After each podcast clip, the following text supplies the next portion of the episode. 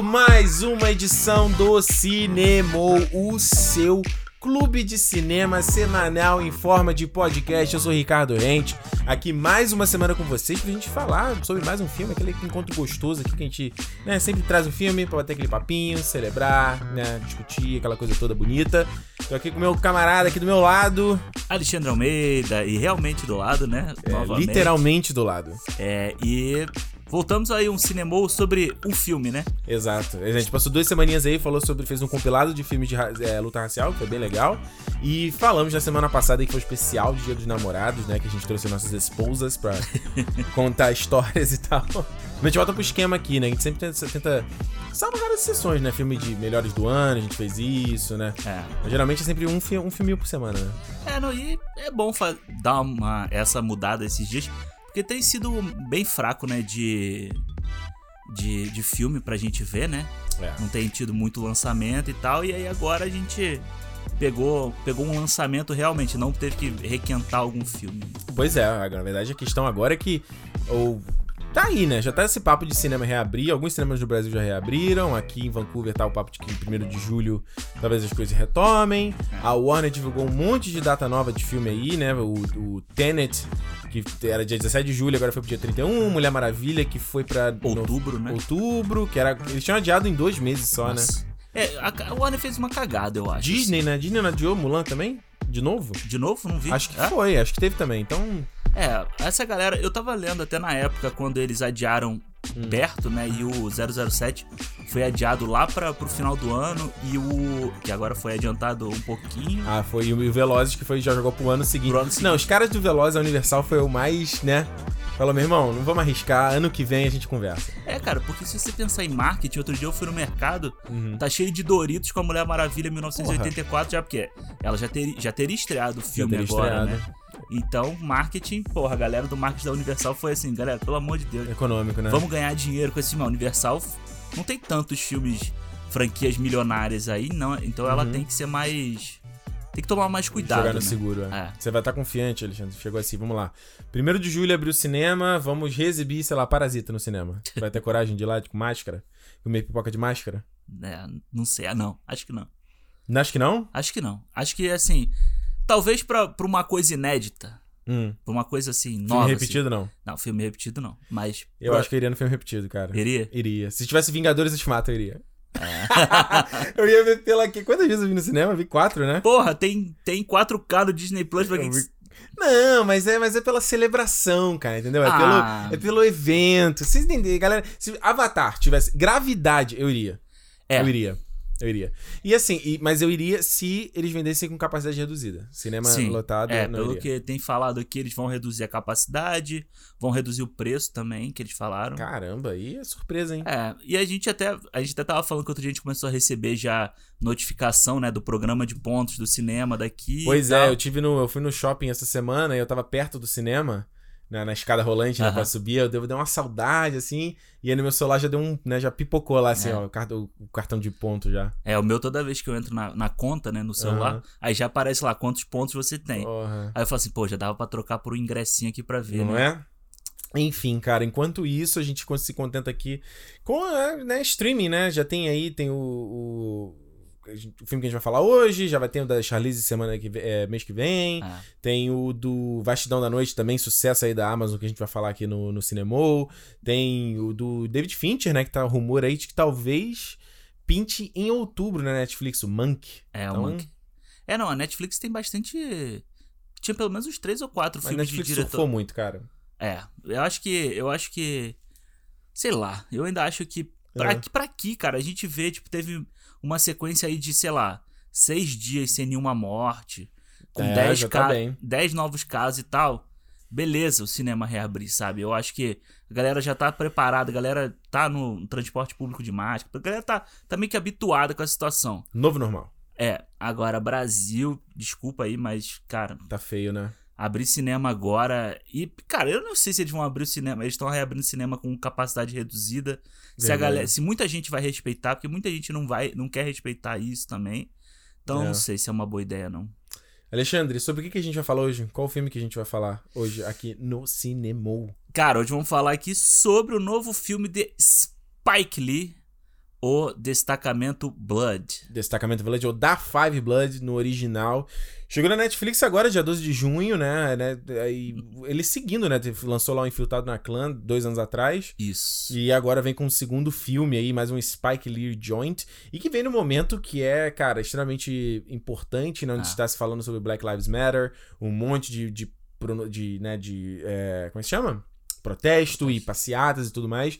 Então é um. Não só por ser do Spike Lee, que é um cara que, porra, o que o papel dele pro, pra, né, pra, pra essa discussão é, uhum. é, é, é indiscutível, mas também pela temática do filme. Então a gente vai falar aqui sobre destacamento Blood daqui a pouquinho. Lembrando que é sempre um papo com spoilers.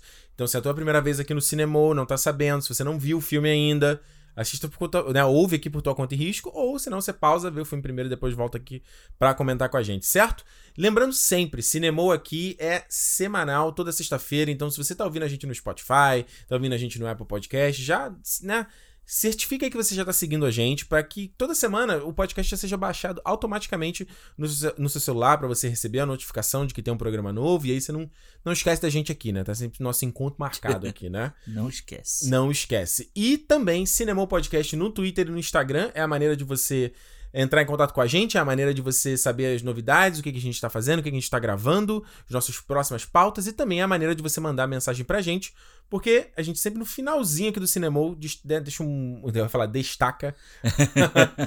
um pedacinho do podcast aqui para ler, para ler as mensagens de vocês sobre do programa anterior. Então, se você quiser mandar uma mensagem pra gente, ou seja, mensagem geral, ou sobre o destacamento Blood, você já sabe como fazer, Cinemou Podcast no, no Twitter e Instagram, ou contato arroba cinemou.com. Bonito. Alexandre, quer fazer a sinopse aí pra gente do Destacamento Blood sobre o que, que é esse filme? Cara, o Destacamento Blood conta a história de quatro ex-combatentes, né, da, da Guerra do Vietnã, que retornam ao, ao Vietnã para, a princípio, para resgatar o corpo, né, os restos mortais do... Ele era o comandante deles, era né? Era o comandante deles, Stormy Norman. Stormy Norman, interpretado aí pelo Chadwick Boseman. Só que a gente vê logo de cara que tem um quê a mais. Eles estão também ali para resgatar um, uma, um, uma caixa né, cheia de barras de ouro que seriam usadas pela CIA para pagar coisas da guerra e tal. E que foi e... perdido, né? Na época da guerra, esse, esse, esse, esse caixa foi perdida lá, eles enterraram para voltar, resgatar esse ouro e ficar para eles, ou Exato. como o Storm Norman fala, usar para proteger é, entregar para o povo, né? É, exatamente. para fazer Entregar para o povo deles, né? Que ele fala exatamente. para o nosso povo. Exatamente. Vou te falar o seguinte: o, uma coisa que eu achei, achei interessante desse filme do Destacamento Blood é a própria ideia dele, sabe? Uhum. Tipo, você pegar um filme com atores, né, septagenários, né? Todos eles, né? Sexagenários, septagenários. É. Todos negros, né? Todos uhum. negros. É uma coisa que você não vê sempre isso, né? A gente falou, tá falando agora há pouco em off do, aquele, do filme do Morgan Freeman com Alan Arkin lá, é. que é o Saída em Grande Estilo, alguma coisa assim. E é um. Você vê que é uma coisa que a gente sempre fala, né? Sobre papel de. É, papel pra mulher, papel pra negro, é, trans, mas ah. também tem a galera mais velha, né? Que não tem oportunidade tanto de estar de tá fazendo coisa, né? Quem, há pouco tempo, quem foi a Diana West, sabe? Do. do Eduardo Montesoura, uh -huh, lembra sim, dela? Uh -huh. Ela tem alguns anos aí. Tinha a notícia dela que ela tava com problema de grana, que não conseguia trabalho mais. Então acho que isso já é uma primeira ideia legal, assim, uma coisa meio de Sabe aquele, aquele Last Vegas, aquele filme do De Niro, sim, com, que é os coroa indo. Eu, eu, acho legal essa ideia de você ter os caras se reunindo, esse encontro da galera, certo? Onde eles vão nessa, nessa, nesse hike, né? Nessa caminhada de descobrimento e de expurgo dos demônios, sabe? Eu acho que essa é uma ideia. Eu não lembro de ter visto algum filme parecido antes, sabe? Com esse. É, essa... eu, eu acho legal porque, tipo, eu tava. Eu lembro até de uma entrevista que o Otton Bastos, lembra? Do Otton Bastos? Claro, lembro. Que ele... Como que ele lembra? Ele morreu? Tá vivo, não? Não, tá vivo, tá vivo. Tá vivo, por que isso? É, porque tem muita gente que nem, nem vai conhecer ele de nome, porque ele tava falando isso. Ele é um dos grandes atores brasileiros. É. E hoje em dia as pessoas se chamam ele pra fazer papel de padre. É. Sabe? É um cara que é reconhecido até internacionalmente pelos filmes que ele fez brasileiros e tal. E as pessoas não dão valor. Eu acho que é muito legal você ver isso no destacamento Blood, você trazer esses caras. Eu achava que o Delroy Lindo já tinha morrido até. Pois é, não, ele tá fazendo, fazendo a série lá, o Good, Good, Good, Wife, Good Fight. É, mas eu não, não vejo série direito, né? Ah, Então- eu vi, eu vi porque o Delroy, eu vi- eu- quando eu tava assistindo Malcolm X pra gente gravar o programa, falei, caraca, onde é que foi parar esse cara? E aí eu que eu vi no IMDB. É, que e ele aí- tá incrível no Malcolm X também, né? Sim, sim. E ele, ele faz parte ali daquele núcleo do, do faça a coisa certa, dos caras que ficam sentados na calçada Nossa, também. ele tá no Fazer a Coisa Certa É. também, gente. Ele é um deles. Ele, ele trabalha muito com o Spike Lee. Tem um outro filme que chama Crooklyn, Hum. do Spike Lee, que ele também tá lá. Legal, né? Traz os mesmos caras, Sim, né? acho muito legal isso. E eu acho que o, o Destacamento Blood usar eles, Hum. inclusive no passado. É, eu achei muito, muito doida essa ideia. Porque quando no início, quando mostra uma foto, né? Porque o filme toda hora para pra mostrar as fotos que eles estão falando. Eu achava. Ele tinha dado uma rejuvenescidinha na cara dele, pelo menos um Photoshop ali, sabe? No E a- final tem uma foto dele junto. Também né? aparece, É, né? Que ali você vê que tem um É. rejuvenescimento e tal. Mas na hora que é, são as lembranças deles, né? Que quando tá falando, eles estão ali no meio da ação. Então eu acho legal É. isso, principalmente pra você criar uma afeição com aqueles caras, com a cara daqueles Pra não caras. ser tipo uns atores mais jovens. É, né? porque senão você fica te- dividido o tempo de tela com um monte, um monte de cara jovem que depois Uhum. você vai ter que se preocupar realmente. Quem é com- quem, né? Primeiro você tem que fazer aquela associação. Quem é Exato. quem mais velho? É. Que aí você vai ter que fazer ou um cabelo igual e as pessoas mudam. Você não, É. você não vai ter o mesmo cabelo daquela época É. e tal. Eu acho que tem a questão de projeção também, né? Não sei se acontece com você. Eu fiquei pensando muito nisso quando você. eh, Você, como você se reconhece? Você olha no espelho e fala, ah, essa imagem aqui Sim. sou eu. E acho que é difícil você se imaginar quando você era mais novo. Sabe quando você vê uma filmagem, Aham. quando você era mais novo, você acha tão esquisita a sua voz e tal? Acho que tem um pouco disso também, sabe? É. Tipo, ó, o jeito que eu me vejo hoje no espelho é como eu me projeto quanto ser. Então, acho que existe um pouco isso quando eles estão lembrando das coisas, entendeu?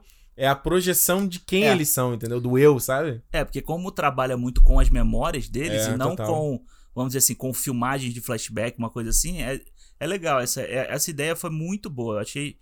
No início eu achei meio estranho. Foi estranho, né? Eu falei assim, que porra é essa que tá acontecendo? Aí depois eu falei assim, cara, é, realmente acho que foi uma das, das decisões mais acertadas do filme, na minha opinião. Essa. Total. Porque você, você vê que é um filme que não tem muito dinheiro, né? Eu acho que tem aquela cena que tem uma cena que eles estão mostrando ele chegando de helicóptero. Aham. É aquela cena. Não é feio, mas você vê que é um digital ali meio.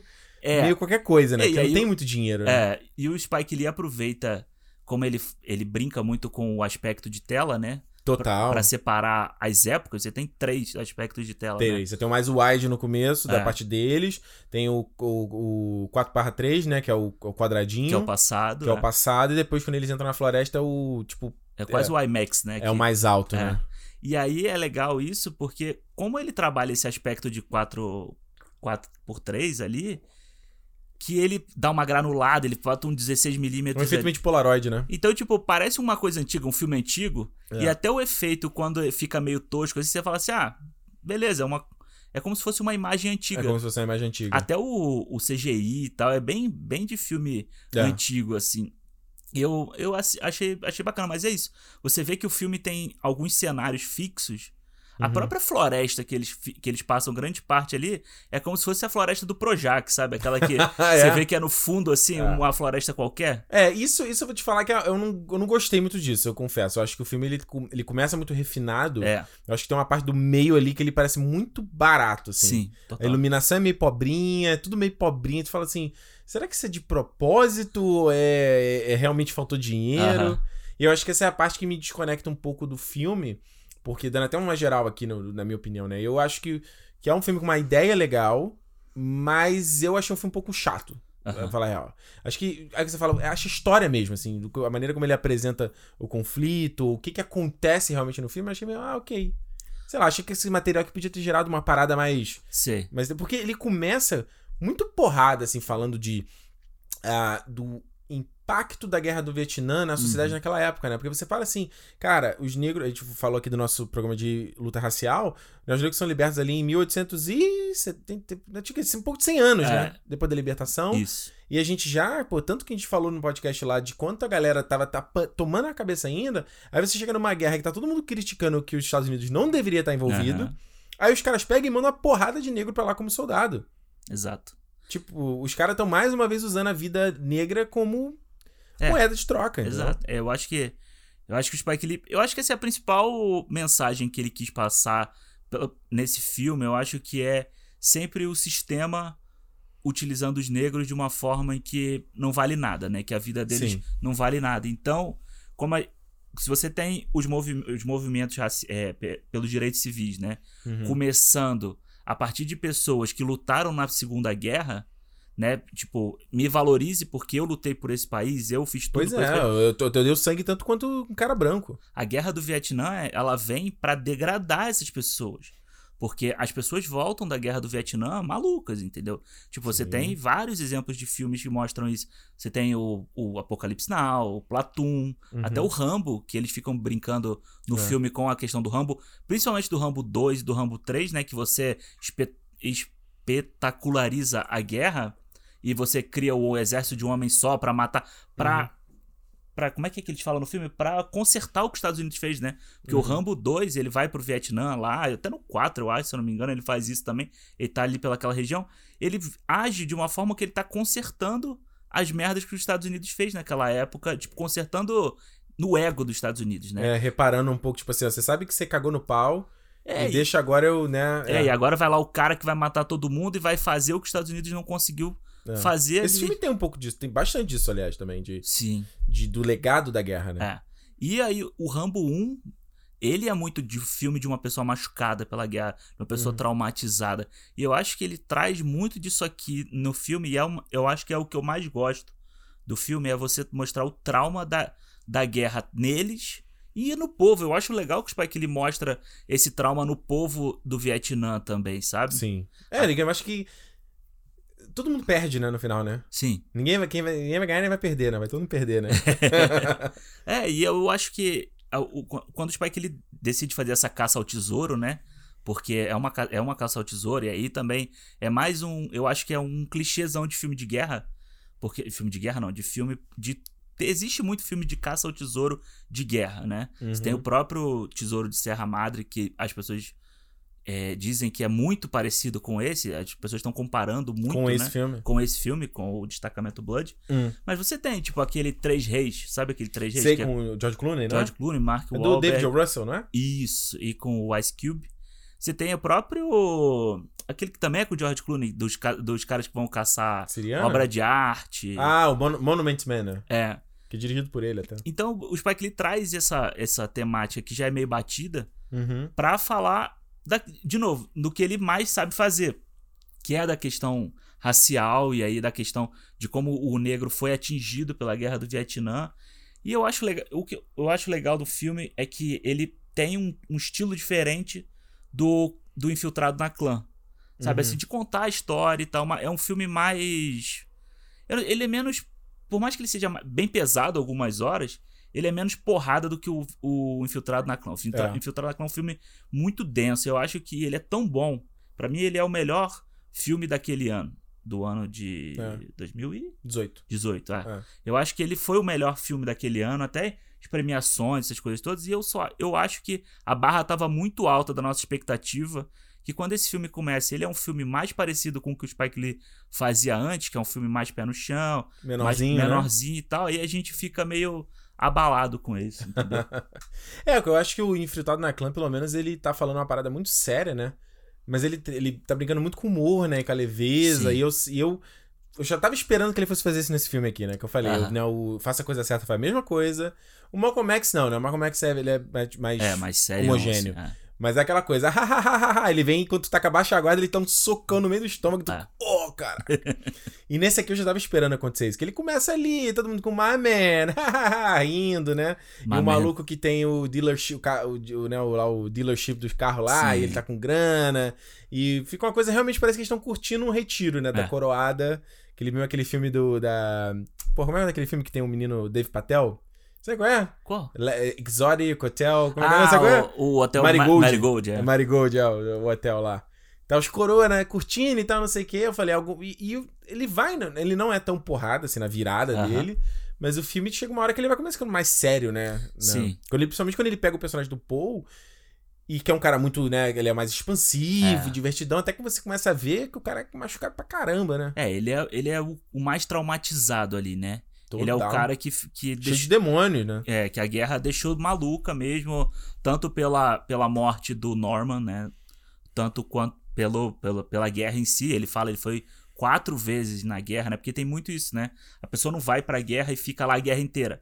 Ela vai e fica um ano, dois, sei lá. Faz uma missão, E volta, volta. faz uma missão, volta. Que é o que o Guerra ao Terror mostra isso, né?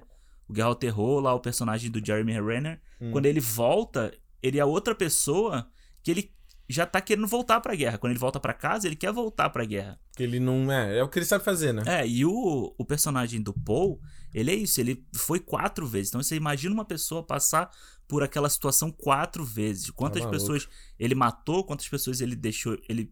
E eu acho legal que o filme mostra, quando ele, quando ele faz esse. Ele fica mostrando o passado e o presente, a imagem que o personagem do Chadwick Boseman tem, sabe? Porque eles estão sempre falando sobre Martin Luther King, Total. sobre, sobre pessoas importantes para a cultura negra nos Estados Unidos. E aí você associa isso diretamente ao personagem do, do Chadwick Boseman. Você vê que ele tá, tá sentado tipo num trono, né? Que ele que É, tem de- aquelas de folhas. palmeira, né? Ele tá sendo muito filmado quando ele tá falando de baixo. Então você Tem tem, sempre a- um glow, né? Tem uma luz É. botando ele. é. e, ele, e o discurso dele, aquela parte em que eles falam sobre a morte do, do Luther King ali, ela é muito forte, porque É. é uma hora que você contesta o que, que você está fazendo ali, por que, que você está lutando uma guerra por um direito que você não tem no seu país, Pois é. né?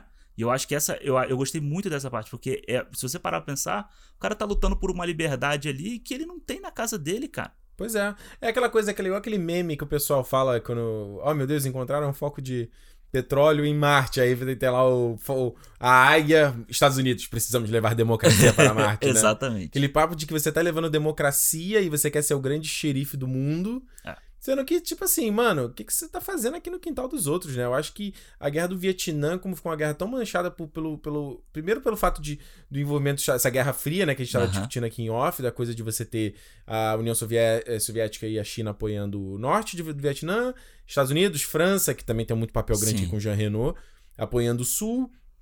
E essa coisa que até o cara fala, é uma frase muito boa no filme, ele fala American War putting Vietnamese family against Vietnamese family, né? Então a Exato. guerra americana colocando família vietnamita contra a família vietnamita. Que é o norte e o sul, né? Tanto que o, o cara que ajuda lá o atendente, primeiro é o cara no restaurante, depois o próprio guia deles fala muito sobre isso. E é essa, essa, essa clara. Essa clara. É a mesma coisa o Watchmen do American Dream, né? Uhum. Eu acho que a gente, a gente sempre brinca em off aqui, Alexandre, da coisa de, de que você gosta dos Estados Unidos quando você é criança. Você é adulto e ainda gosta dos Estados Unidos, você tá errado aí. Porque é um país muito hipócrita, né? Muito, Muito. cheio de demagogia e, e conversinha fiada. E acho que o que, que a gente vê hoje, acho que, é- que é a importância desse filme, é você ver tudo que tá acontecendo de passeata e, e, e- e o quão. O quão é, fake é o American Life, né? Aham. O quão injusto ele é. Sim. E sendo que os caras querem vendem isso pro mundo, né? Essa, essa imagem idílica do país da liberdade, onde você pode, você pode ser o que você quiser e falar o que você quiser. Exato. Ele é, até certo ponto, para alguns grupos. É. Não, e até você quando você vai ver, quando ele vai falar sobre a história, e aí você vai, quando você procura tipo em algum filme, alguma coisa assim, quem tava lutando contra o pensamento da guerra do Vietnã nessa época. Uhum. Aí você vai ver o movimento hippie, era o pessoal branquinho, lourinho, paz e amor das universidades e tal. Sendo que os movimentos de- dos direitos civis, eles estavam dando porrada na guerra do Vietnã desde o início, cara. Eu tava lendo que o Ho Chi Minh, lá, Uhum. o- um dos líderes, né, da, contra os Estados Unidos, ele viveu muito tempo no Harlem. Uhum. E aí ele passou, ele escreveu um livro, inclusive, falando sobre como as pessoas negras no Harlem e nos, e nos Estados Unidos em si, Hum. eles viviam apanhando, sendo linchados, como eles viviam depois de, de terem sido libertos da escravidão, sabe? Que, é. que tipo de vida era aquela que ele, que ele sofreu? E quando teve a luta dos direitos civis lá nos Estados Unidos, ele quis levar isso também para o Vietnã. Então ele foi movido por isso também. Então a, a, a luta dos direitos civis, como a gente falou no outro programa, ela é muito forte. Ela é um dos, eu acho que ela é um dos momentos mais importantes da, da história dos Estados Unidos. Eu, eu vi até um. Uma vez alguém falando assim: ah, se você pudesse escolher três momentos da história, quais você poderia e você gostaria de viver? Sabe? Eu acho que esse seria um muito importante pra gente entender Hum. tipo, a dinâmica da sociedade, sabe? A gente, hoje a gente vive numa coisa que, num mundo, mu- pelo menos a gente aqui, né? De, Uhum. mu- de muito privilégio, assim. A gente saiu do, do Brasil, a gente veio pra cá e tal, sendo que o problema continua acontecendo no Brasil. A gente, eu tava, a gente tava até conversando aqui que só ontem a gente viu vídeo de dois policiais batendo em pessoas negras em favelas em São Paulo, sabe? Uhum. E nos Estados Unidos a mesma coisa. Ontem, ontem ou anteontem, sei lá, mais uma pessoa foi assassinada pela polícia. Então, tipo, a gente tem co- consciência, a gente estuda, a gente procura saber, a gente vê o, o destacamento Blood com outro olhar que muita gente não tem. Então seria, eu acho assim, esse é um momento da história, a, a luta pelos direitos civis, que eu acho que se todo mundo tivesse passado por aquela época, a gente talvez tivesse um uma maioria melhor, sabe? É, é, é, acho que você falou, falou bem aí. Eu acho que.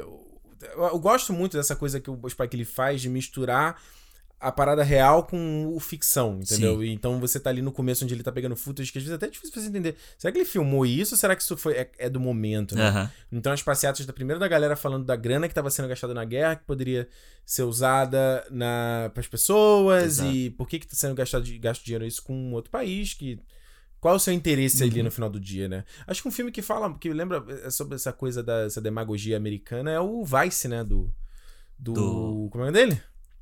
Adam McKay. Adam McKay. É o Vice, que ele fala lá do Dick Cheney, é um filme bem legal, que É, ele legal. fala justamente do- dos interesses americanos no Afeganistão, que eles falavam sobre a questão da liberdade, Uhum. guerra ao terror e não sei o que, que na verdade tinha todo o interesse nos poços de petróleo e É. tudo mais, e que o Dick Cheney, que era o vice-presidente do Bush, ele era um cara que tinha todos esses acordos, era um maluco que muita gente taxa ele como um demônio, né? Em- E é, o cara que dizem que era ele que governava os Estados Unidos, né? Que o Bush era- era Esse só. filme é muito legal. É bem legal. E, cara, É. eu tava lendo uma parada que me assustou sobre a Hum. guerra do Vietnã, que eu não sabia. Hum. Os Estados Unidos, eles lançaram mais quase 7 milhões de toneladas de bomba sobre o Vietnã. Que isso, mano. Isso é tipo o mais do dobro da, da- dos Estados Unidos e do Reino Unido na Segunda Guerra Mundial. Que isso, cara. Cara, você imagina. o- E o Vietnã é um país minúsculo. É. Você imagina isso, cara. Você encheu o solo do Vietnã, que nem eles fizeram com o tal do, do produto laranja lá, né? Que ele fala, até o, o, o Paul fala isso no Hum. filme, que ele tava com câncer, né? O Paul tava com câncer? É, ele no final ele diz que ele tava com linfoma, uma coisa perdi, assim. perdi essa parte. Que ele. Eu não sei se ele tava ou se ele dá a entender como se ele tivesse. Uhum.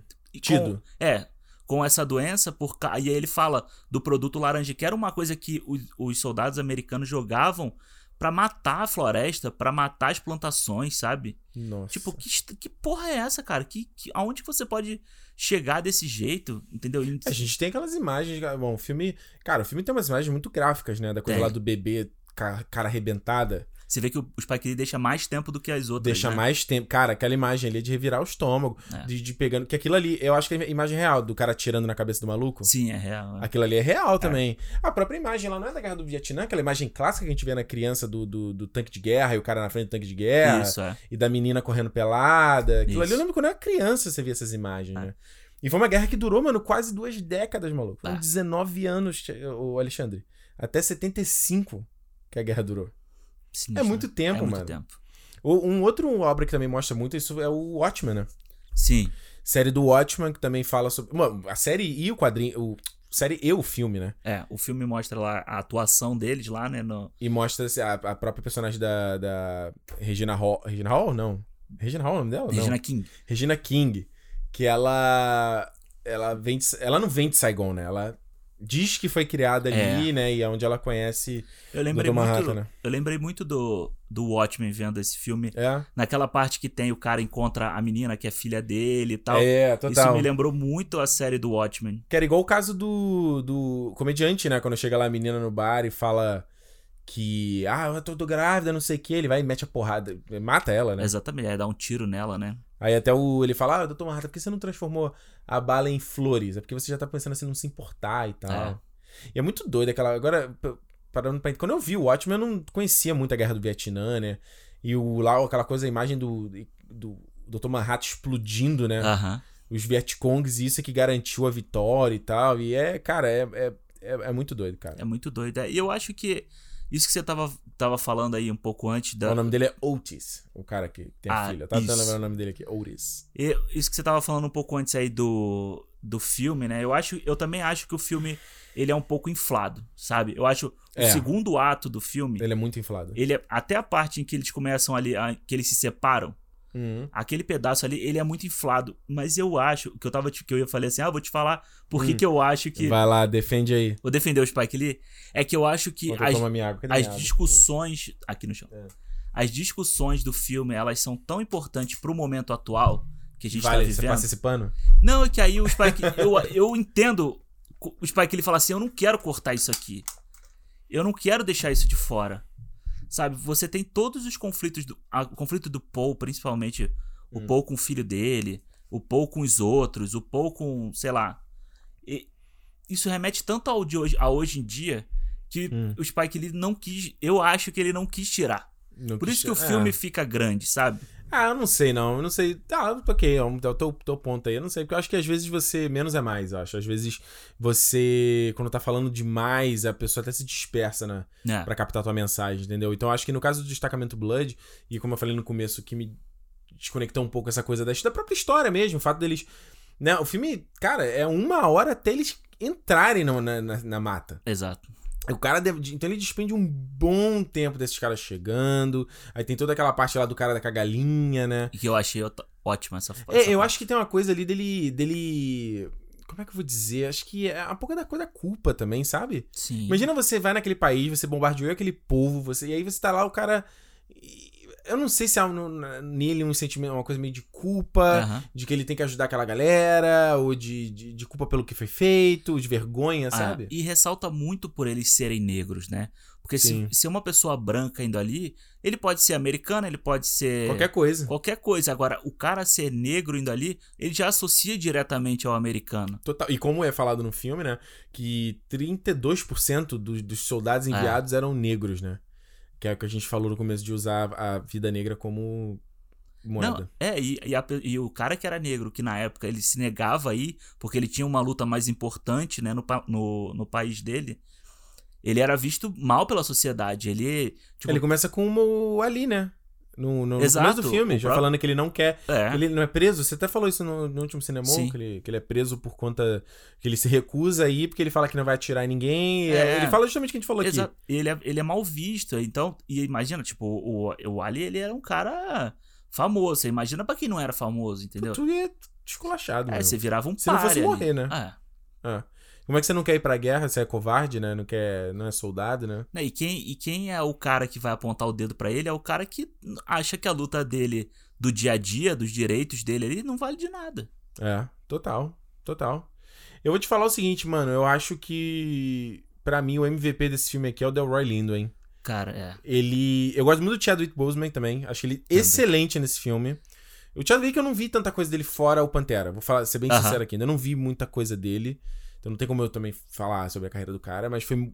O, o- a interpretação dele do Pantera é muito estoica, né? Ele é muito É, calado, é quieto, mas na dele, na voz baixa. Eu achei, eu gostei. Ele tem uma vibe, uma energia boa pro personagem, pro Storm e Norman. E essa visão. Parece, ele parece um. Sabe quando você às vezes conhece uma pessoa você fala assim, cara, essa pessoa mesmo é uma, uma alma velha, sabe? Você sabe, às vezes você conhece alguém que é da tua idade, aí o cara tem tanto conhecimento e É. visão de mundo e maneira de analisar, tu fala, caralho, quem é essa pessoa, cara? Total. Como assim? Tu se sente meio, meio, meio infantil perto dela, sabe? Quem Você, tipo, sou eu, né? Quem é, sou tipo eu? uma criança. Não, essa pessoa é uma adulta. Eu sou meio criança, sabe? Então, eu gostei muito dessa vibe dos caras estarem ali e eles ser um maluco que dá essa visão pra eles. A visão que eles não têm, né? Aham. Tipo, cara, o mundo é muito maior do que isso. Olha o que, que... Esse que é o real significado do que, que a gente tá fazendo, né? É. Quando eles encontram ali ah, o ouro, e a primeira coisa que ele fala, não, a gente vai usar esse ouro pro nosso. Uma coisa meio, meio Killmonger, né? A gente vai usar esse ouro e vai investir na nossa galera. Exato.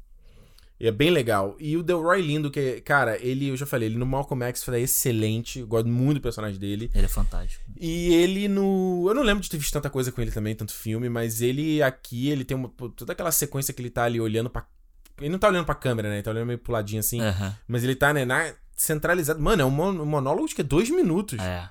Andando no meio da floresta que ele tá confrontando os demônios dele. Caraca, cara. Ele faz duas vezes, né? Isso, principalmente. A primeira, que é a que ele termina com o punho pra cima, assim, que eu acho que é. a- Cara, se. Pra mim, eu até botei isso no meu Twitter aí. Hum. Pra mim, o Oscar 2021 só tem mais quatro vagas, porque uma é do The Roy Lindo. Eu acho que ele. Pô, tomara que faça algum lobby aí pra ele, né? Cara, tem que ter. A Netflix deve fazer, cara. Aliás, você viu, peraí, deixa eu só dar um pequeno, pequeno parênteses aqui, que eu acho que era até um assunto bacana pra gente ter falado. Você viu o que que é essa notícia essa semana do Oscar? Aqui, ó.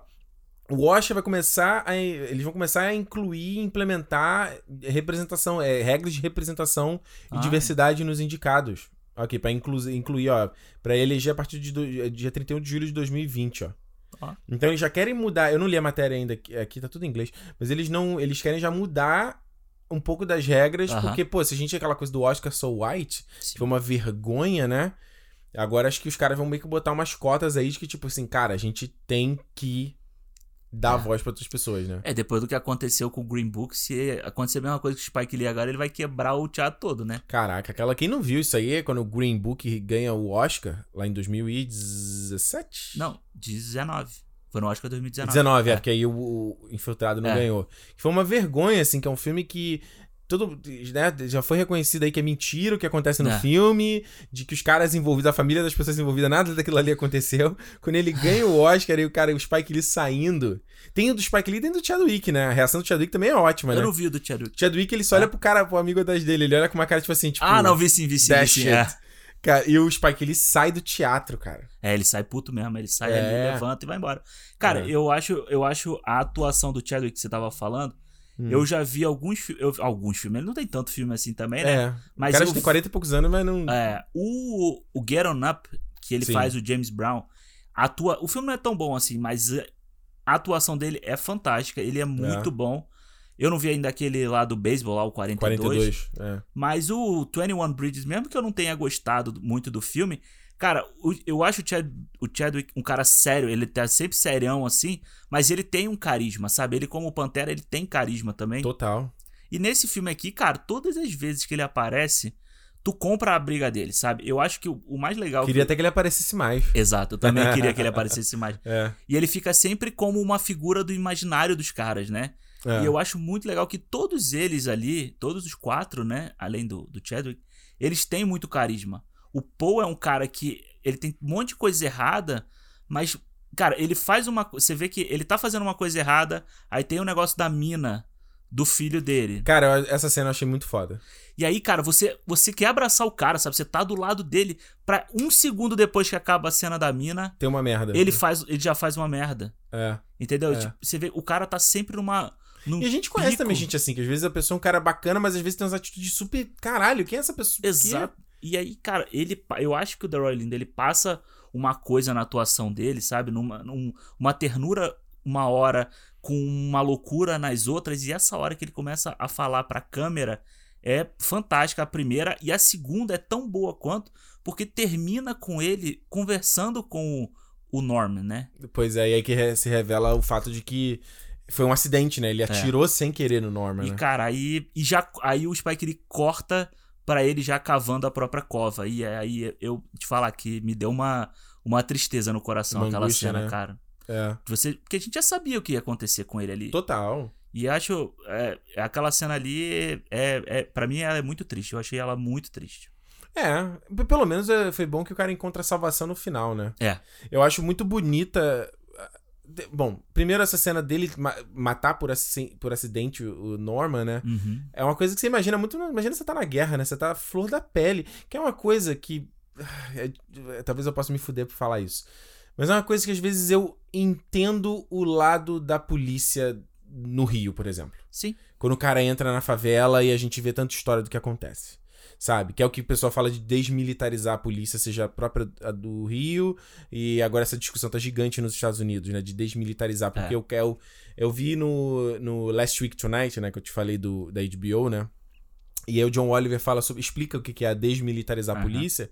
Que. E, ele, e tem um relato de um policial falando, que é o policial ser chamado pra qualquer tipo de, de conflito. E não, você tem conflitos específicos para grupos específicos, Exato. com know-how e skills para lidar com aquilo, que não é a polícia, certo? Então ele fala sobre a sobrecarga da polícia, sobre a sobrecarga dos caras e sobre essa loucura de, mais uma vez, é, a Tropa de Elite, o primeiro mostra Aham. muito isso também. Cara, você tá no meio de uma guerra, meu irmão. É. Entende? Então, assim, é... Como é que eu vou explicar? É a mesma coisa do, do Cidade de Deus, lá do, do Zé Pequeno que eu falei. Que eu fiquei assim, cara, esse cara é um maluco completamente perturbado, maluco, é um demônio. Porém, eu como é que. Você, você tenta se colocar naquele contexto ali, cara. Mas é o que é o que falam muito ao pessoal dos direitos humanos, né, os defensores dos direitos humanos, eles falam e você e tem um trabalho muito forte com a família de policiais, porque o policial É. ele precisa ele precisa de uma ajuda psicológica, ele precisa de gente do lado de treinamento. Quando a gente fala de treinamento, não é só treinamento de incursão, essas coisas É. assim, é treinamento psicológico, é treinamento do cara. Cara, eu tava vendo uma imagem hoje, acho que era da Rocinha, se eu não me engano, Hum. que eram dois caras descendo de moto, indo trabalhar, Hum. e o policial tava de bicho, assim, atrás do, do carro, com a pistola apontada pro cara. Se os caras. Vou te falar, os dois caras, se eu não me engano, os dois caras eram brancos. Olha aí. A gente sabe que se os caras fossem negros, Já tinha tomado tiro. tinha tomado tiro ali. Porque o, o cara, ele já tem todo o preconceito que já vem da corporação, da situação, o psicológico, tudo isso. E aí é, é realmente assim, a gente não, não tá passando pano pra ninguém. A gente tá falando é que, da mesma forma como que você, que você tem que cuidar da, da guerra contra as drogas, isso não pode acontecer, isso, não, isso nunca deu futuro pra ninguém. O policial, ele também tem que ser visto como um cidadão que tá trabalhando. É. Então ele tem que ter um treinamento, uma ajuda, tudo que qualquer qualquer pessoa tem que ter. Entendeu? É. Não dá pra gente polarizar nenhum dos dois lados. Existem eh, muitos erros lá, mas também tem gente boa que trabalha lá e precisa desse cuidado. Sim. É aquela coisa de você ver tanto esse discursinho de. Cabeça na. na- tiro na cabeça do bandido, que não É. sei o que, vai entrar fuzilando, camburão. E existe uma. A gente fala muito da desumaniza, desumanização da galera da favela, do negro, mas tem a desumanização do oficial, do policial também. Exato. O cara é só a arma dele, sabe? Se der uma merda, que a gente fala, você falou do Guerra Terror, e Uhum. desses filmes que o cara volta. O, não tem o American Sniper também? Do, Do American Sniper. do, né? do Clint Eastwood, lá do Bra- Bradley Cooper, o cara volta volta pra, pra. Que tem uma discussão gigante nos Estados Unidos de como você trata esses soldados lá com PTSD. PTSD, né? Aham. Post. Como é que é? PTSD, Post- Post-Traumatic Syndrome. Alguma coisa. É. Ok, PTSD. É o, é o estresse pós-traumático, né? Sim. Como é que você lida com isso? E, e- e acho que, o a maneira como ele. Você vê, né? Que ele atira meio rajado, assim, né? A esmo e pega no cara. No susto, né? Ele No toma o susto, susto. que a mulher lá apareceu, que a É. Vietcong apareceu lá, e ele atira e você vê, um tiro pega na barriga do, do, do Norm, né? É, e aí o, e olha um cara que ele, ele admirava muito, né? Que ele fala o tempo todo. É, e, e é interessante um outro aspecto desse filme que também que mostra é a questão do. Que você falou no. Você falou antes, da questão dos caras lim- do, Rambo, né? Aham. Do cara indo corrigir os erros ou limpar as manchas e Sim. tal. E esse filme tem um pouco isso, né? Seja dos caras voltando lá pra enfrentar esses demônios, principalmente no personagem do Paul, que é, Uhum. pra mim seria o protagonista desse filme. Sim, também.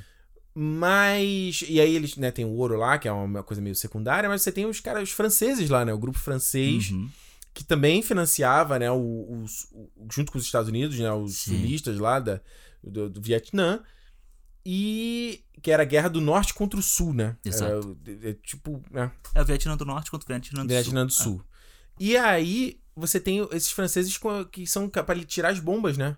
Que também é uma coisa que você já cansou de ver em história isso, né? Gente que encontrava bomba. Tem muita coisa que no Iraque também, essas Aham. histórias, né? Que o cara tá lá, a criança tinha uma bomba plantada ali e o cara deforma ele, É. desmembra ele, né?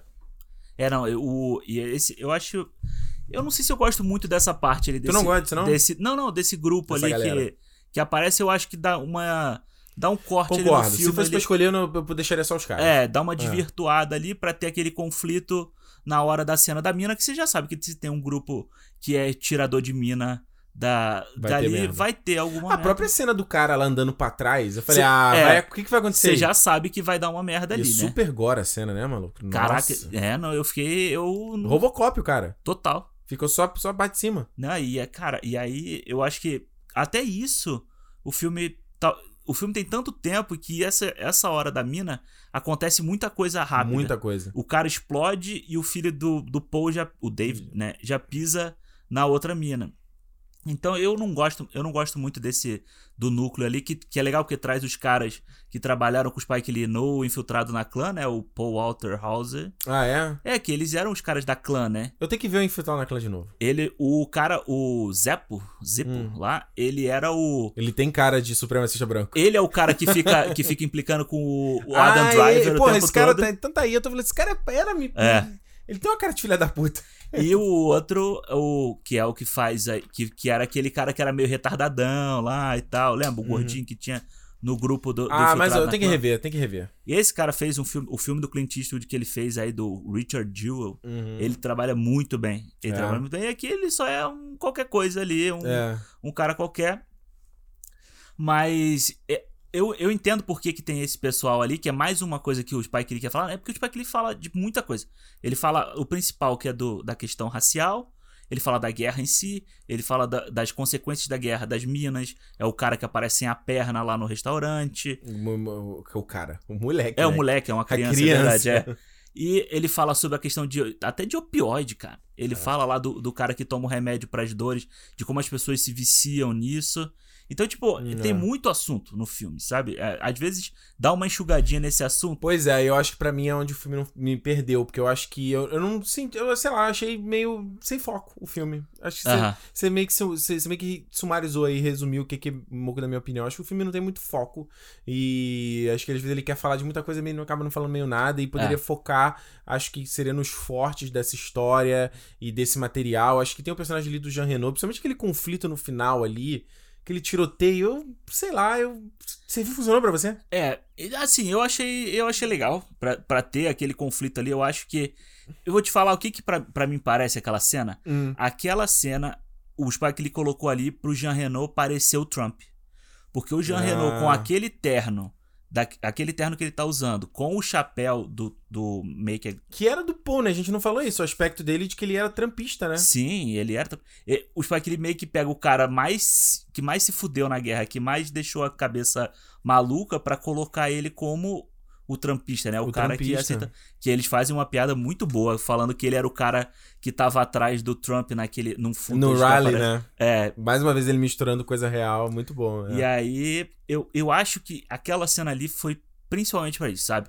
Pra É. ele botar aqui, é, que era a imagem do Trump, que eles falam várias vezes no filme. Você não acha que ele é muito na cara, não? Que é muito. Ah, olha aqui.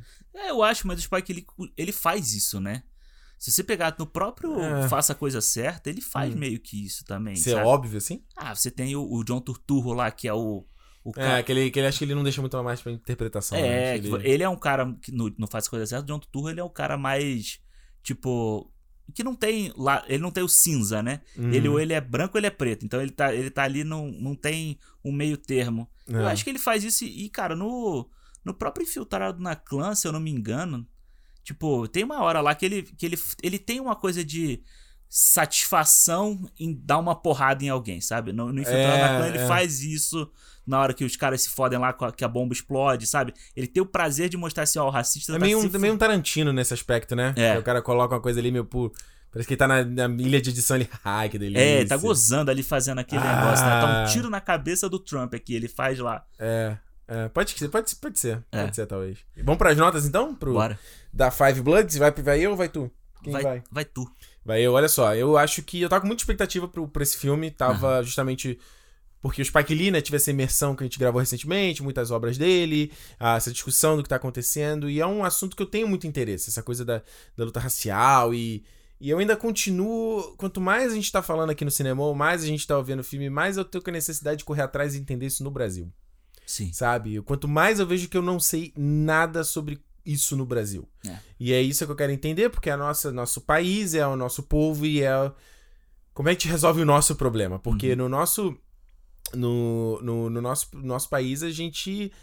É, isso é mais lugar comum, né? Isso é mais rotina, né? É. Essa violência, essa morte, morre gente na favela é outra coisa. Tem, tem Exatamente. muita gente do povo apoiando isso e não. Assim, ano após ano já provou que isso não é o caminho Exato. que não é isso o problema. Onde é o problema, entendeu? Então, eu acho que eu quero mais entender isso aí. Mas eu acho que o filme, ele gosta dos atores, gosta de todo mundo. Já falei que o The Roy Lindo, incrível. Cara, olha, fiquei chocado. É, o que você falou, acho que, é, quando ele é divertido, quando ele é doce, quando ele é escroto, Eu acho que o cara entrega tudo e se ele fosse indicado aí, eu não. Acho que vale, cara. Uhum. Acho que ele manda bem. Gosto do Chadwick, como falei. E eu, eu, eu gosto muito do começo e do final do filme, basicamente. Eu, principalmente assim, logo ali no final, quando ele mostra que o dinheiro foi usado, né, pra Sim. galera, e o que foi financiado, e de, e de como. é, como tem gente trabalhando pra coisa ser resolvida, entendeu? E a luta continua, acho que é o que mostra ali no filme. Então acho que o começo do filme é legal, o final do filme é legal. O meio, a- a- o que acontece é o que a gente falou aqui.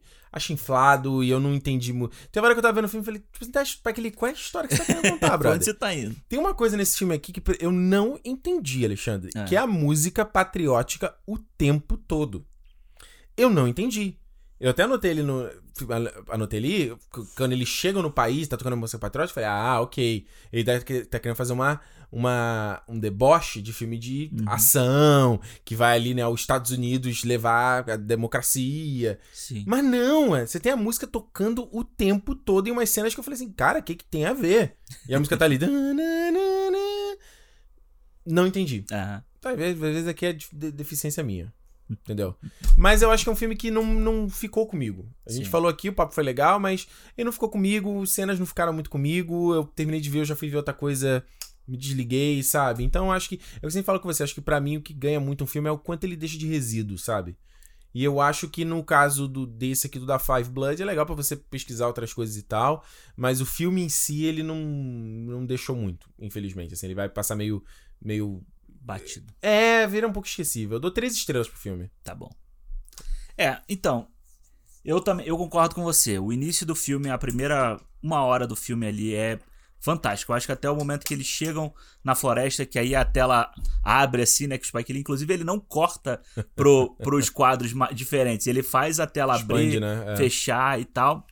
Eu acho que é incrível. Eu acho esse final, que nem você falou, incrível também. Eu acho que a mesma, a mesma sensação, não a mesma sensação, mas o mesmo tipo de sensação que ele deixa no final do Infiltrado na Clã, ele, que é, é- eu acho que é mais a falta de, de esperança no Infiltrado na Clã, aqui é Hum. mais uma esperança de que tem gente fazendo coisa certa, mas aí no final ele mostra o Martin Luther King falando a- a- uma parte, um discurso famoso dele, e ele fala que um ano depois ele foi assassinado por um cara branco, né? É. E o meio, em- ele é inflado, é. Uhum. Mas pra mim, eu assisti ali de boa. de sabe? boa. Eu assisti de boa. Acho que. Eu, eu, eu falei assim, tipo, aquele joga na minha cara o que você quiser aí, sabe? Deixa. Eu tô entendendo, tô curtindo. Aí tava curtindo ali. Até os conflitos dos caras, que é meio papo de, de macho ali, né? Que fica ali, porra, eu tenho o pau maior que o seu, não sei o quê. Eu. Não, eles não falam isso, mas é tipo. sim, sim, sim, é a briga do- da pistola, é a briga do não sei o que e tal. Beleza, eu entendi, porque aí você no meio do filme, no meio do negócio tem a cena da mina, que é sensacional. É. Tem o, o papo deles. Eu acho legal a. a- a- Que ele cita o, o, o velocista, né? Sim, Que ele... o Owen. Esse, esse, rapidinho um adendo aqui. Esse cara que ele cita é daquele filme Race. Sabe qual é aquele filme Race? Sabe qual é esse filme? Que é o, que é o- Sei, é o sei. velocista que ele corta aqui na frente do Hitler, uma coisa É, assim. ele foi o cara que. É porque eu não lembro se, se- Porque no filme ele fala que é o cara que, que pula a barreira. Eu não sei se o Jesse É, não, Owens sei se é, o não sei se é o mesmo, ok. Não sei se é o mesmo. Mas fica aí a referência, referência a esse filme. E eu acho que. Eu acho que tudo isso que ele. Ah, eu acho legal a forma como o Spike Lee mostra eles velhos, sabe? Eles não conseguindo carregar direito o ouro. A perna dos caras. Eu ficava com medo daquele negócio, a perna vai quebrar do velho, ele carregando o negócio. E eu acho. Enfim, eu acho cari eles muito carismáticos, os atores e tal. E eu gostei muito do filme no final. Eu ainda voltei a ficar pensando. Fui olhar para sobre a história da guerra do Vietnã. Fui olhar sobre a questão dos negros na guerra do Vietnã para para entender por que, que o Spike Lee quis fazer isso, sabe? E, assim, o Spike Lee é um cara que, por, que nem você falou, por- pelo que a gente fez daquele outro cinema, desse agora, eu procurei ver algumas coisas dele. Tô com alguns filmes dele pra ver, até documentário e tal. Tem, um- tem um documentário, inclusive, dele. Não, não, um documentário não. Um filme de 50 minutos, eu acho que ele fez pra Netflix sobre o Rodney King lá, o cara que foi assassinado em Los Angeles. Ah, é? É, acho que eu quero ver também. E, cara, eu, assim, não é o Infiltrado na Clã. Eu acho que o Infiltrado na Clã é muito melhor que esse filme aqui. Acho que em tudo, acho que você consegue ver Infiltrado na Clã 30 vezes, assim, que você tá sempre tendo prazer com ele. Acho que esse filme aqui, eu não sei. se- Eu quero ver de novo, mas não Ele é sei muito se eu. gráfico, né? Em muitos aspectos. É, né? eu não sei se eu vou querer ver mais uma vez, ou se eu vou cansar na segunda vez, mas eu gostei muito desse filme na primeira vez que eu vi. e eu dou 4,5 pra ele. Porra! Caraca! Chocando. 4,5? Eu tiro, vou tirar meio só pelo inflado. Vai. Já, já sabe aí qual é o filme que vai estar na lista de melhores do ano do Alexandre será, aí. Será? Muito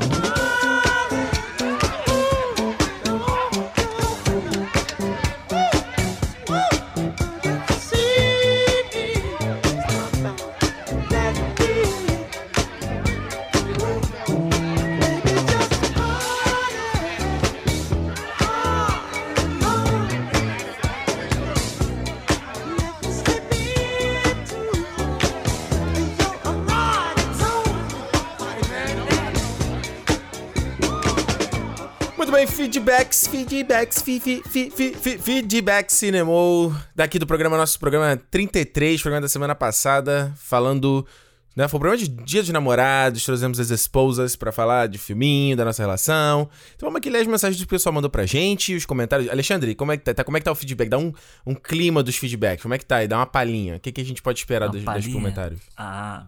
A gente tem, ó, tem gente contando causos de namoro. Gosto. Aí, e da gente tá. E também temos ainda alguns comentários do, da outra semana. Do Luta Racial? Do Luta Racial ainda tá gerando aí um, um papo. O pessoal ainda tá ouvindo e ainda tá mandando mensagem pra gente. É o famoso aquele que chama, o pessoal fala em inglês de ripple effect, sabe qual é? Ripple, que é quando você toca na... Enquanto você toca num lago, aí faz aquele uau, uau aquelas ondas. ripple effect. É isso. Então é isso aí. Se você quiser participar também na próxima semana, mandando seu feedback sobre o destacamento Blood, é só você fazê-lo no Cinema Podcast lá no Twitter, lá no Instagram. No Instagram você pode mandar mensagem de áudio também. Você pode mandar mensagem de áudio no cinema.com. Tem um botãozão grandão, Send Voice Message. Não tem em português porque o Anchor é uma plataforma em inglês, tá? Então sinto muito. Mas você entendeu. Você clica lá, manda sua mensagem de áudio. Ou se você ainda quiser, né? Quer ser mais old school? Contato arroba cinemou.com manda pra gente também que é um jeito bacana da gente receber sua mensagem aí do que, que você achou do destacamento Blood ou no caso se você tiver também uma mensagem que seja sobre um podcast antigo ou uma pergunta em geral tá liberado. Patrão ficou maluco. Tá liberado. Não é? É. Alexandre vamos lá. Temos aí primeiro os áudios aí. Toca o primeiro áudio aí menino. Bora lá. aperte o som. Não aperte o som não. Aperte o play Fala aí, Ricardo, Alexandre, beleza? Bem legal aí o último episódio com as primeiras damas do cinema. É, aqui em casa, eu e minha esposa temos o que eu gosto de chamar de filmes de refeição. que são aqueles filmes que não dá pra prestar muita atenção, que a gente vai ter que ir na cozinha, arrumar mesas, fazer mesa. Aí normalmente rolam os filmes do Adam Sandler, da Jennifer Aniston. E por aí já dá pra saber que o filme mais visto por aqui então é a Esposa de Mentirinha, né? olha aí Como nem tudo são flores, ela gosta de umas comédias brasileiras aí que eu já não engulo muito. É, queria falar pra vocês também que eu achei bem legal a ideia de fazer o cinema com temas, ao invés de filme específico, porque acho que vai dar pra abordar bastante coisa social legal, é, que a nossa comunidade nerd precisa aí de bastante coisa, bastante injeção de política, porque nós temos uns pensamentos bem reacionários que a gente precisa mudar, mesmo com tanto conteúdo legal que a gente tem. Abraço aí pra vocês e vamos junto. Olha aí, a mensagem do André Machado, ele não falou o nome dele, né? É, o André também ele só botou completando aqui que o cinema também não atinge somente a comunidade nerd, né? Mas pra mim é inadmissível alguém que se diz inserido numa, numa cultura que contém obras como Star Wars, Star Trek, X-Men e outros e não ter conseguido evoluir nem um pouco com essas histórias e preferir ficar preso ao preconceito e ao ódio. Falou tudo, André, falou tudo, cara. Primeiro, esse negócio aí do filme do background, né, Alexandre? Isso aí eu tenho um problema, já, já comentei contigo isso, porque eu. a- o, o que fica no background aqui é sempre The Office. Sempre, sempre, sempre, tá sempre tocando The Office no fundo. Aham. Então vai almoçar, The Office, The Office, The Office, etc. Agora, o de filme, eu achava que ia acontecer isso com o Disney Plus. Eu tava muito ansioso pra chegar ao Disney Plus pra, tipo, botar uma animação, Sim. não rola. O Disney Plus eu quase não vejo, porque não dá, porque eu separo o filme, eu quero ver o filme, entendeu? Eu quero estar na frente da televisão assistindo. Eu também. Cara, não consigo. Se eu botar um filme que eu já vi, sei lá, um milhão de vezes, ah, vou botar um Star Wars, vou botar um Seus Anéis, não dá. Eu sento e vou ver. Ah. Por isso que eu falo, eu já falei isso várias vezes, em vários podcasts, vídeo. Cara, Netflix, você podia. Netflix tinha que ter um botão random. Você, tipo assim, um botão do. Você aperta e é uma coisa meio canal, sabe qual é? Você conecta e ele tá tocando já. Eu juro pra você, cara. Imagina, ele pega baseado Sim. no teu gosto e aleatoriamente, inclusive aleatoriamente no ponto da timeline, tá tocando um filme. Porra, ia ser perfeito, cara. Sim, ia ser mais. Tipo, como se fosse um canal. Um canal qualquer aí que você coloca na, na TV a cabo só pra deixar lá rolando, né? Exato. Isso que você falou do Disney Plus aqui no, no fim de semana passado. Uma amiga nossa veio aqui em casa e a Renata tava com ela e tal. Aí elas colocaram o Disney Plus pra tocar. E aí, quando eu. A gente foi gravar. Aí eu fui pra ir pra gente gravar o, o, o cinema dessa semana. Uhum. E quando eu voltei, tava, tipo, já a tela pausada, assim, sei lá, num, num filme qualquer. Aí eu falei assim, nossa, mas tava vendo até agora. Ela falou, ih, ficou tocando aí o dia inteiro. Tocou A Bela e a Fera, desenho, filme. Cinderela, desenho e filme. é, sei lá, Lilo Stitch, não sei o que. Até uma hora que, até uma hora que o Disney Plus pausou e não ficou Dobradinha. Mais. Mas eu tenho esse mesmo problema, cara. Eu sento, eu tenho que assistir. Eu quero assistir até ficar no celular mesmo. De vez em quando eu paro, boto o celular do lado assim e e é. continuo prestando atenção. Não dá. Total, total. Porque dá pra aprender muito, né, revendo os filmes, né? Ah, sim. E isso, a, gente, a gente já falou, acho que aqui no Cinema, né, que a gente. Falou, só no outro ponto que o André falou, essa coisa de trazer mais informação é uma coisa legal. A gente gostou de fazer também temas mais soltos e o Alexandre já tá conversando de fazer mais. Acho que a gente comentou aqui que vai fazer, né? Entendendo. Sim. Como é que é? A gente fala entendendo fascismo através do cinema, entendendo luta, fe... luta feminista através do cinema, é... entendendo luta LGBTQ através do cinema. Então, assim, tem muita, muita coisa que dá para aprender com o cinema. E eu acho que. Você fala, ah, a galera não aprendeu vendo os filmes. Eu acho que. Eu até entendo isso, sabe? É meio que você vê só como entretenimento. E eu acho que a galera. Quando o pessoal é. fala, ah, é tudo lacração. Fala, não, mano, você tá despertando um, um terceiro olho, assim, você sabe? Pra, pra, pra, ir, pra reparar nas coisas. E por isso que é tão importante o acesso à galera que fala sobre filme. Antigamente você tinha que os caras. Pô, raramente você tinha na TV alguém falando sobre cinema, uhum. né? Só o Rubens Evald Filho é. lá. Você ia ter o que? A Isabela Boscov na Veja. Pô, hoje em dia você tem um monte de gente no YouTube, tem um monte de podcast, então isso é legal pra disseminar informação, né? É, eu adorava. E promover o debate. Isso. Eu adorava ver no, no Telecine, antigamente tinham, né, aqueles programas, tinha uns programas no meio, aí tinha tipo top 10, eles faziam uns negócios assim, então era legal para você delícia. ver. Porque tinha sempre lá a menina, como era o nome dela? Renata Boldrini, falando sobre cinema. Maravilha, maravilha. Qual é o próximo áudio aí, Alexandre? Vamos lá, o próximo áudio é do meu xará aí, ó, vamos lá. Fala, Ricardo. Fala, Alexandre, beleza? Alexandre Silos, carioca, radicado em Brasília. É, sou fã de carteirinha de vocês, já acompanhava o Ricardo no Território Nerd e desde que vocês começaram o Cinemol, tô desde o primeiro programa acompanhando toda sexta-feira, fazendo parte do meu dia. O programa de vocês sobre o Dia dos Namorados foi muito bacana, mostrando o relacionamento de vocês e do cinema. E foi muito bacana porque lembrou muito a minha história, minha e da minha esposa, Juliana. Olha aí. Que trabalhávamos na mesma instituição, a gente quase não se falava. E devido a um comentário de filme, a gente acabou dando chance um pro outro de ir no cinema juntos e hoje somos casados e fazemos isso até hoje. Olha aí! Todo domingo ou todo sábado a gente tenta um cineminha. Aqui em casa o cinema é tão importante que o cachorro se chama Bilbo e o meu filho já tá começando a se interessar por desenho. Forte abraço para vocês, todo sucesso. que bacana, né? Maneiro, o cachorro chama Bilbo. É um bom nome pra cachorro, Bilbo, né? É, eu acho legal, eu acho legal também. Esse negócio do, do da galera, de como o, o assunto, né? Como você, você pode criar essas pontes, né? Eu lembro uma, quando eu tinha começado a trabalhar na Globo.com, né? Eu era estagiário lá. Uhum. E aí, na época, a gente ainda trabalhava em baia, né? E aí, você não conseguia, não via muito, só via o curu das pessoas, né? E aí eu lembro de ouvir, assim, a galera falando, não, porque aquele Eu não lembro que filme era. Uhum. Ah, não, porque o filme, papapá, os dois caras comentando, assim, meio igual aquela cena do The Office, que o Jim tá sacaneando o Dwight, que ele fala do... É, como é que ele fala? Dumbledore Calrissian. Ele quer provocar o Dwight, né? Uh -huh.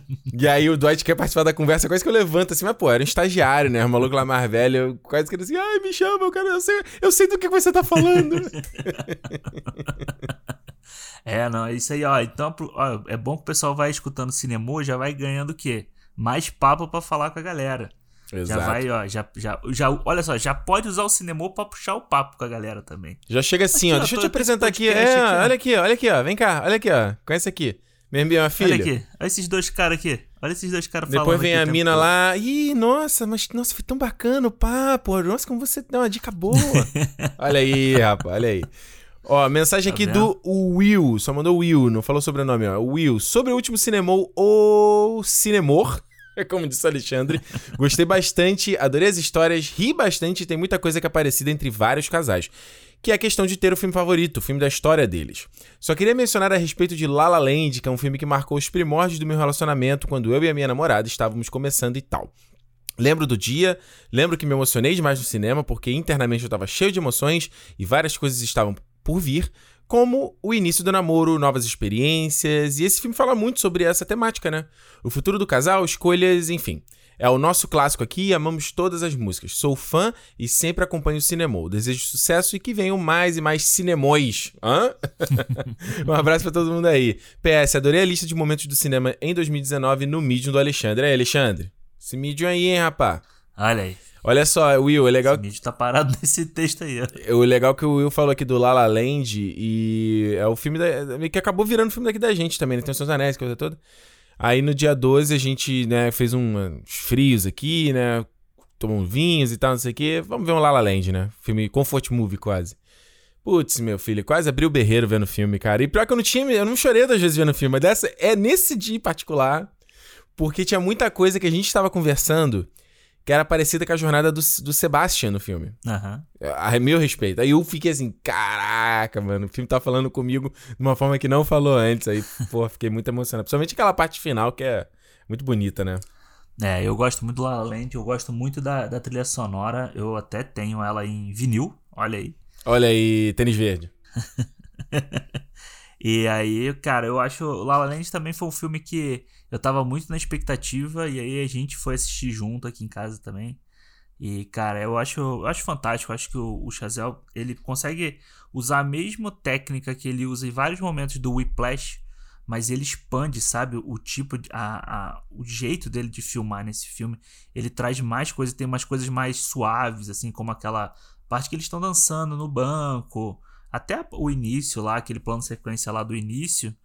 E eu acho que é, eu acho que o Whiplash e esse filme para mim são os melhores dele, eu acho fantástico. Concordo plenamente. Temos que ver o Dieri aí, hein, Alexandre? Já estreou um mês, a gente não viu ainda, hein? Pois é. Olha aí. a, gente tá, a gente tá vendo filme, é porque a gente tá, tá mais empolgado com os filmes. Olha aí, que conversa. Fala aí, manda, manda a mano. Vamos lá, mensagem do Guilherme Santos. Guilherme mandou: Fala galera, beleza? Primeiramente, queria agradecer muito pelo programa especial de Dia dos Namorados. Meu dia tava meio bad e essa edição fez com que meu dia terminasse de uma maneira bem leve. Oh. Me diverti muito enquanto ouvia suas histórias. Minha história envolvendo cinema e relacionamento já não começa bem, porque eu tinha 14 anos na época e todo mundo sabe que namoro na adolescência nunca dá certo. Eu estava muito afim de uma garota da minha sala e tive a brilhante ideia de chamá-la para assistir Guerra Infinita comigo na estreia, que por acaso era o filme que eu mais estava hypado para assistir naquele ano. Não deve fazer isso, cara. Olha o perigo. Por incrível que pareça, ela aceitou, ela aceitou ir comigo. Aquele dia foi um turbilhão de emoções. Foi desde ver os Vingadores morrendo até o meu primeiro beijo. Rapaz, Guilherme, que, que doideira isso. Que isso, rapaz! Os Vingadores perderam, mas o Guilherme venceu, né? O Guilherme deu o estalo, né? Foi o Guilherme que, que instalou nesse dia. No uh, time at all. E foi lá o Guilherme e partiu pro gol. Os primeiros. Vamos lá. Os problemas vieram na semana seguinte, quando a garota me chamou para conversar no intervalo. Disse que apesar de ter gostado daquele dia, ela estava gostando de outra pessoa. Oh. Passaria a investir mais nessa outra pessoa. Apesar de eu ter respeitado a decisão dela, admito que sempre me dá um sentimento merda quando vejo Guerra Infinita. Não me entendam mal, ainda considero esse um dos melhores do MCU e talvez um dos melhores filmes do gênero, mas é isso aí. A história não é tão interessante assim, mas senti vontade de desabafar. Pô, história interessante sim, pô. Pô, foi, foi boa pra caramba. Parabéns é. por esse projeto maravilhoso que está fazendo minha quarentena ser melhor. Abraço. É isso aí. O Guilherme, ele tá com 16 anos, imagino, né? É. Então é um jovem mancebo e eu vou falar, fazer aqueles comentários bem de velho, assim, que quando eu tava na idade do, do Guilherme, eu só fazia assim, ah, ah, meu Deus do céu. Eu quero tipo assim, meu filho, você tá com 16 anos, não vai esquentar essa cabeça com o negócio de namoro, de não sei o quê. Por que, que a, a memória amarga? Você catou a mina no, no, no dia do Guerra Infinita. A chance de dar errado era muito grande. Era mesmo. Certo? Cara, eu vou te falar. Olha, se tem a galera, a galera aqui ouvindo que tá aí no seu BV, nunca pegou ninguém, não faça isso de levar no cinema pra um filme que você tá esperando muito. Porque é muita energia, cara. Você tem que. Ou você foca em pegar a mina, ou, ou o mino, né? Ou o cara, se tiver falando com a menina aqui. Ou você foca no, no hype do filme, mano. É muito, é muito gerência de multitask aí que não dá, não, cara. Não, é, cara, eu lembro. Eu lembro disso quando a gente foi ver a origem. Olha aí. A gente foi ver a origem, eu tava naquela, né? E aí, tipo, eu não conseguia nem olhar pro lado. Aí a, a, Renata vinha me perguntar um negócio até do filme. Eu falei, não, não, peraí, peraí, peraí, peraí. Então imagina você numa, numa situação dessa que você tá com uma menina que você gosta e aí você tá vidrado no filme, mano. Ou uma coisa ou outra. O, Guilherme ainda se deu bem, que ele ainda conseguiu dar um beijo. Se fosse eu, não ia nem olhar pro lado. Não, tava, não tinha nem acontecido nada. Nem olhar pro lado. Cara, eu tô lembrando uma história aqui de uma menina lá da. Quando eu trabalhava na Apple, que ela, que ela chegou a sair. Ela saiu. Saiu. Eu não sei o que, que aconteceu. Com um outro cara que trabalhava lá. Eles já tiveram tido um caso, aí terminou, mas ficou aquele, sabe, aquela coisa uhum. não resolvida. Sim. E aí, acho que ele, eu não lembro que filme foi que eles foram ver. E ela tava muito puta no dia seguinte, alguma coisa assim, veio fofocar pra mim, né? Que é tipo, né? Ai, não, porque. ah, porque o, o, fulano de tal é não sei o quê. Pô, a gente tá assistindo filme, eu tô falando nada, ele manda eu calar a boca, não sei o quê. Aí eu. Bom, cara, eu, no lugar dele, eu teria feito a mesma coisa. O cinema é pra você ficar calada, cara. Não é pra você ficar batendo papo. Ela ficou puta, porque ela queria que eu, que eu apoiasse ela. Uhum. Aí eu apoiei ele. Falei, não, eu no lugar. O cara está certíssimo. É. fica, fica aí o pensamento para não repitam o, os passos desse, do menino Guilherme. Vamos lá, mensagem do Augusto José aqui, ó. Fala Ricardo, fala Alexandre, aqui é o José Augusto de Belo Horizonte. Gosto demais do podcast de vocês. Comecei a ouvir há pouco tempo, mas vocês mandam bem demais e continuem tocando esse trabalho. Olha aí. Bom demais da conta, né? Imagino que eu falo dessa forma. Só queria dizer que vocês falaram do. De... Ah, então ele tá falando aqui do, do programa de luta racial. Não, né? eu queria dizer que vocês falaram do Dave Chappelle como humorista que sempre leva a questão racial nos stand-ups. Mas também acho que seria legal a gente lembrar que tem vários humoristas brasileiros que falam dessa questão racial, fazem humor de altíssima qualidade e poucas vezes são citados. É importante a gente dar uma força para essa galera que fala da realidade brasileira, mas tem um prisma bem maior do que a questão americana. Obrigado pelo podcast sensacional e não esqueçam de esqueçam que o rap também aborda o racismo como nenhum outro tipo de entretenimento, né, Alexandre? É, isso aí do, do rap. Eu acho que o, os comediantes brasileiros só faltou ele dizer pra gente quais que ele quais que ele considera importantes, sim, porque eu acho Pois é. Acho legal saber até porque vou te falar, eu não conheço muito, tem muito. Os comediantes brasileiros que eu conhecia, eu desgostei deles porque eles falavam um monte de merda. Então, esses caras que faziam stand-up aí. É, tipo... piada, da, piada da sogra, piada da mulher gasta muito. É. Ah, mano, pelo amor de Deus. E aí. 2020, meu filho. Mas isso que ele falou, cara, do rap, eu, eu acho muito acho muito legal. O rap é muito importante. Você tem aí o Racionais, Mano Brown, esses caras, porra, eles, as músicas deles são muito, são muito importantes. O próprio MC da ele vem fazendo um trabalho que é fantástica. Tem o Rincon, o aquele menino, como é o nome dele? O Jonga, que é lá, é lá de Minas também. Então você tem. O rap nacional é muito forte, né? É. O rap americano, a gente falou, quando a gente falou, citou lá o Straight Outta Compton, né? Que conta a história da, uhum. do grupo lá do Dr. Dre, do Ice Cube.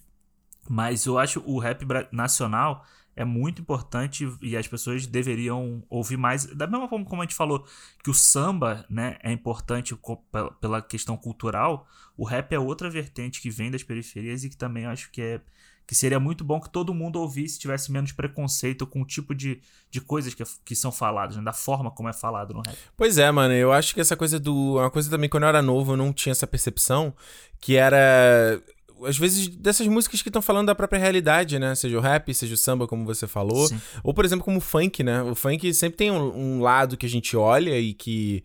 Não é que é um lado que, sei lá, vai falar de putaria, vai falar disso aqui, mas é que, é que representa também a vivência do cara, né? E a realidade que ele vive, né? Sim. Então é uma coisa que com o tempo, com o tempo fui perceber isso. Agora, o, qual é o nome dele? Esqueci o nome dele. Augusto. Seguinte, mano, só já que você citou o chapéu, queria deixar aqui registrado para vocês correrem atrás do stand-up, um, um, pedacinho, né? Não o stand-up completo dele que entrou no canal do YouTube da Netflix, que se chama é, 848, né? Que é o. 846. O 846, que é o tempo, né? São o tempo que o, o George Floyd ficou debaixo lá do joelho do policial. E, cara, esse esse trecho é meia horinha. É, tem legendado. Se você botar legendado, você encontra no, no YouTube também. É. Cara, é porrada porrada, porque é, o, é nesse ponto que é o que o Chapéu faz uma coisa que para mim ele se destaca de outros e que fez eu virar muito fã do trabalho dele, que é ele é muito engraçado também, mas que quando ele consegue, ele quer filosofar e falar sobre as coisas e falar sério, não é um stand-up sério. Ele até joga uma piadinha aqui e ali, mas não é sério, não é engraçado a parada, sabe? Aham. Cara, ele consegue e eu terminei o stand-up fazendo assim, uau, É. uau. Eu achei foda. Procura aí, mil, é, oito, 846. É, do- é, muito, é muito interessante isso. O Chapéu, ele faz uma coisa ali que é legal. Isso ele, ele realmente tira um pouco dessa coisa de, de fazer a comédia dele, né? Aquele jeito dele pra falar sério. É claro que ele não consegue ficar falando sério muito tempo, mas o assunto é muito sério. Então, mesmo a piada que ele faz é uma piada que é pra dar uma, uma espetada, pra dar uma, uma empurrada em alguém. É. E também um que também é legal da Netflix, pra quem quiser ver, é o Patriot Act, lá do Hassan Minhaj, Minhaj Ah, boa.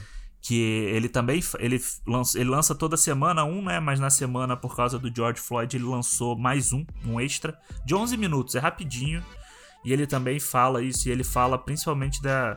Ele aponta um pouco o dedo pra, pra comunidade asiática, né? Que ele, ele se inclui. E como muita gente tenta tirar o corpo dizendo que, ah não, isso é só uma luta entre brancos e negros, entendeu? Policiais brancos e negros. É. E não, é uma luta de todo mundo, né? Exato. É isso aí, Alexandre, é isso aí. Esse assunto vai render ainda, tem muita coisa pra falar. Provavelmente a gente falou muito aqui nesse programa do Destacamento Blood também. E é um assunto que não pode ser só falado durante a moda, né? A gente tem que falar sempre, sempre, sempre tá discutindo, Exato. sempre não, não ficar naquela coisa do. Ah, de no piloto automático, sabe?